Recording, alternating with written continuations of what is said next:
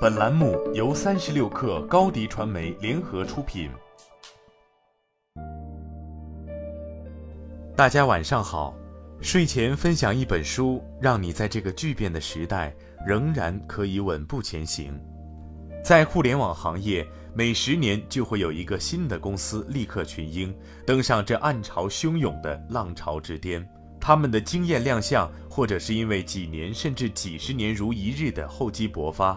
或者是因为生逢其时的时势造英雄，但风水轮流转，到了如今，IBM、苹果、英特尔、微软、雅虎、惠普、摩托罗拉和谷歌这些曾经风头无两、推动过世界经济大潮的公司，有些已经没落，有些正在书写自己的传奇。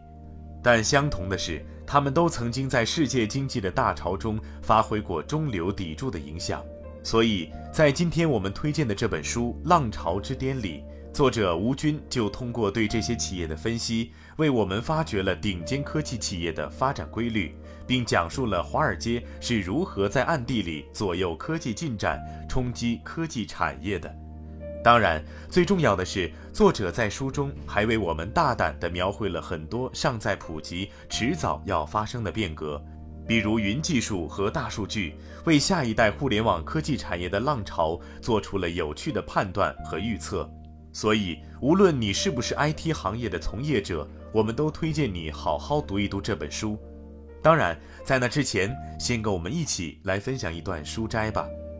本节摘自第十八章：历史上最轰动的 IPO。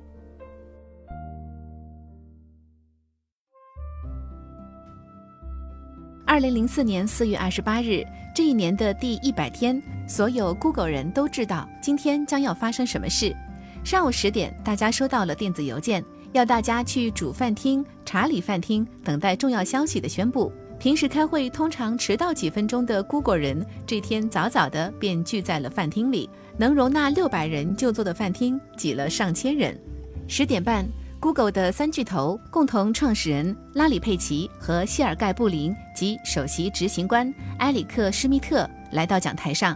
布林宣布：“我们刚刚向证监会提交了上市报告，同时提交了年度的财务报告。”会场上掌声雷动，成百上千的 Google 人几年的辛苦努力终于将获得回报了。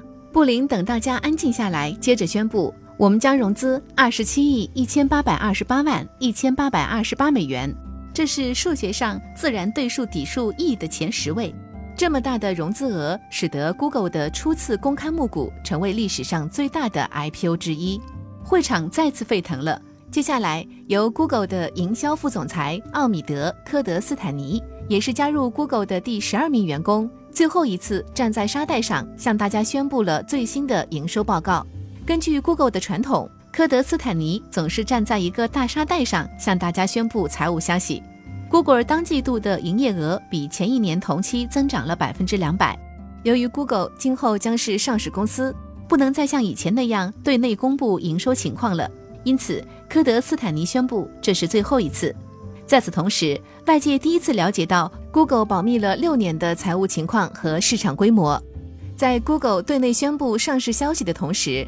外界得到了同样的消息，《华尔街日报》、布隆伯新闻、路透社新闻等全球主要财经媒体和 CNN、纽约时报等主流媒体已经报道了这则新闻。以当时世界上最大的投资银行摩根斯坦利和欧洲最大的投资银行苏黎世信贷第一波士顿领衔，高盛、花旗财团等十几家投资银行参加的 Google 上市行动正式拉开序幕，整个华尔街和广大投资者都兴奋了起来。由于下载和阅读 Google 上市文件的人数太多，美国证监会的网站因负债过大而一度宕机。作为一家不上市公司，在经营上有很多方便之处。外界没有人知道 Google 的任何商业细节，也没有人能干涉 Google 的决策，这样 Google 就能在商业竞争中出奇制胜。对于大多数公司来讲，通过上市融资可以使公司获得充足的发展资金，也可以使投资人的投资得到回报。作为一家非常成功的新兴公司，Google 不存在第一个问题。Google 在2001年成立，刚刚成立三年时就开始盈利了，而同时包括雅虎在内的几乎所有互联网公司都在亏损，只有 eBay 是一个例外。从2001年下半年起 Google 的利润和现金流以极快的速度增长，远远比开销增长快。从这个角度讲，Google 不急于上市。当然，另一方面，风险投资公司和天使投资人希望通过上市收回投资。好在 Google 的董事会非常明智地看到，越晚上市，盘子做得越大，收益越高，因此尽可能的拖后上市时间。事实证明，这个决策非常正确。从2002年开始，Google 发展很快，人数也增加了很多。到2003年，它的人数超过了500人。根据美国现行证券法规定。当一家公司的股东超过五百名，并且资产超过一定规模后，即使它不上市，也必须在第二年的一百天内公布财务状况。Google 大部分员工都有股份，因此熟悉金融的人可以准确预测 Google 申请的上市时间是二零零四年四月二十八日。同样的道理，Facebook 坚持到二零一二年才上市。实际上，早在二零零三年，华尔街就已经炒作起来了。世界上所有著名的投资银行，如摩根斯坦利、高盛、苏黎世信贷等，早就开始和 Google 接触，希望成为 Google 上市的承销商。二零零三年，美国股市步入低谷，投资银行需要一些特殊的书写，才能刺激已经低迷两年的股市。明星公司 Google 的上市将变成整个股市的兴奋剂。Google 两个刚满三十岁的创始人佩奇和布林，在老练的华尔街银行家面前表现得异常冷静和精明。他们很清楚自己和华尔街手中的牌，因此 Google 没有急于答应任何一家著名的投资银行表达的承销上市的意愿，而是有耐心地和多家投行保持接触，不得罪任何一家，同时将承销商的佣金压到了最低点。根据惯例，上市承销商将收取融资额的百分之七作为佣金，但是 Google 最终付出的比这个比例要低得多。虽然双方都没有公布佣金，但是在几个月后第二轮融资时，美林证券公司离开了承销商的行列，并透露出原因：Google 付的佣金低到了他无钱可赚的地步。由此可见，Google 在生意场上的精明程度。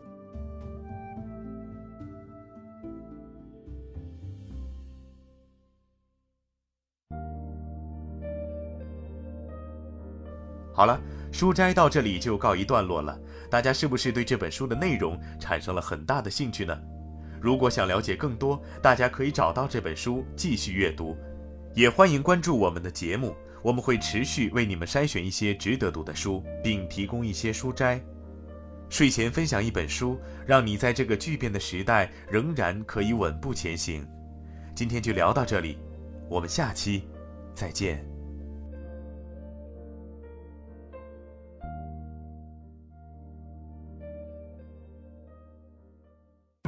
下载三十六课 APP，一网打尽商业大事件与科技新鲜事儿，轻松获取新鲜谈资。快来下载吧！高迪传媒，我们制造影响力，用最专业的态度为企业提供视频、音频全流程解决方案。商务合作，请关注公众号“高迪传媒”。